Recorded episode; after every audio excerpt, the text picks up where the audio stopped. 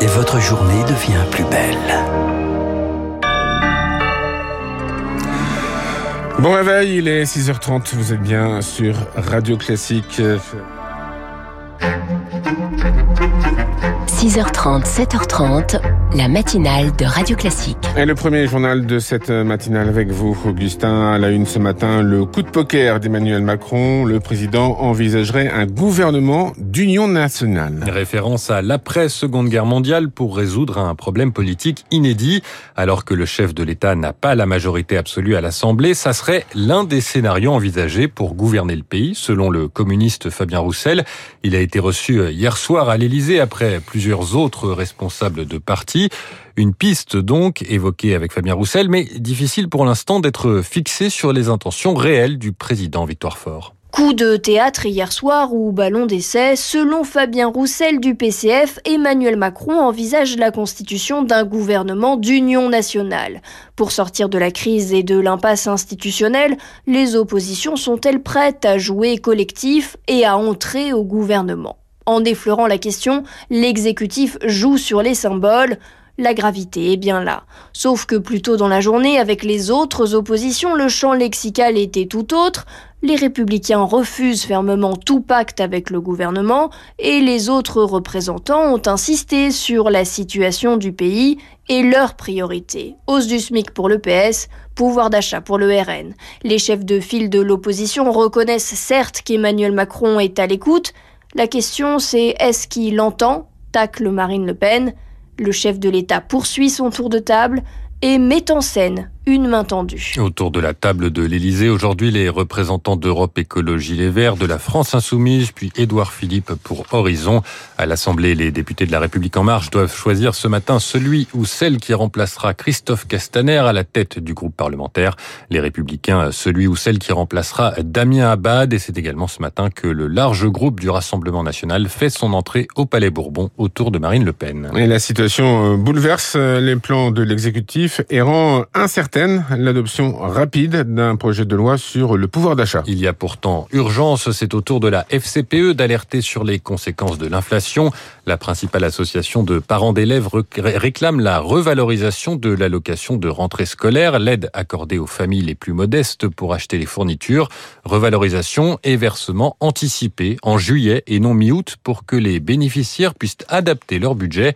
Éric Labastie, secrétaire général de la FCPE c'est quelque chose de très très très important euh, pour les familles euh, les plus en difficulté en particulier. Les coûts vont exploser. 10% d'augmentation pour des cahiers, 20% euh, pour des feuilles, et ça peut monter jusqu'à plus de 40% pour des calculatrices par exemple. Et cette hausse n'est absolument pas terminée, bien au contraire. Alors cette dimension-là permet aux familles d'anticiper et de prévoir ces dépenses-là, sachant que en septembre, il va falloir aussi qu'elles aient à gérer l'augmentation euh, des frais de cantine, euh, des frais d'internat, euh, parce que les matières premières continuent à augmenter. Propos recueillis par Rémi Vallès. La mairie de Grenoble prend acte de la décision du Conseil d'État qui a confirmé ce mardi l'interdiction du burkini dans les piscines de la ville.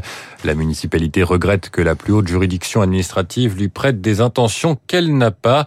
Le Conseil d'État estime en effet que le port du burkini est une revendication de nature religieuse. Radio Classique, il est 6h33. Le groupe Se réunit en assemblée générale aujourd'hui pour tenter de faire face aux accusations de maltraitance. Le gérant d'EHPAD est visé par 30 plaintes. La dernière a été déposée hier par la famille d'une femme de 91 ans morte à Pau en 2020 après être passée par une maison de convalescence du groupe. Principaux chefs d'accusation de ces plaintes mises en danger de la vie d'autrui, non-assistance à personne en danger ou homicide involontaire. Il faut un changement de modèle et un meilleur contrôle des EHPAD pour l'économiste de la santé Frédéric Bizarre et plus seulement des effets de communication. C'est pas une question de statut. Il faut comprendre que c'est le modèle de l'EHPAD qui est en crise. Les plus de 75 ans vont doubler, passer de 6 millions à 12 millions dans les 20 ans qui viennent. Je rappelle qu'il y a à peu près 15% des places qui sont véritablement adaptées pour recevoir des personnes dépendantes. Il y a un sous-équipement et il est vrai qu'avec ces groupes qui ont eu une, gestion financière mal régulée par la puissance publique, c'est-à-dire avec une absence d'indicateurs de performance qui permettent de s'assurer qu'il y ait bien suffisamment d'humanité et une qualité de prise en charge, eh bien on est arrivé aux dérives que l'on a vues Tout ça est une question de bonne régulation pour qu'il n'y ait pas d'excès sur une approche financière. Et là, déjà, je pense qu'on aura fait un grand pas. L'économiste Frédéric Bizarre répondait à Rémi Pfister. Près de quatre mois après le début de la guerre en Ukraine, près de 19 000 Ukrainiens hein, sont scolarisés en France. Chiffre donné hier par le ministère de l'Éducation, cela représente un cinquième des réfugiés qui se sont installés dans notre pays. La majorité de ces enfants sont écoliers, environ un tiers collégiens, 2000 sont lycéens. Des résultats dont se félicite Jean-François Martini du GISTI, le groupe d'information et de soutien des immigrés, avec une nuance de taille. Selon lui, les autorités sont loin d'être aussi efficaces pour les autres migrants. C'est un effort exceptionnel qui ne bénéficie pas aux autres habituellement.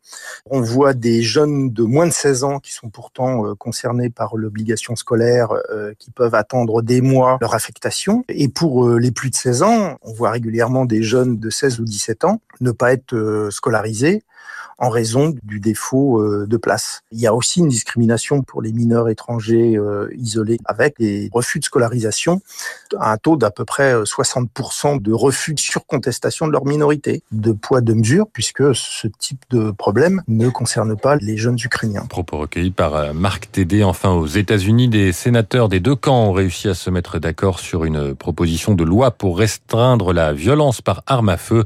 Réponse à plusieurs tueries, dont celle d'Uvalde qui a fait 21 victimes dans une école fin mai.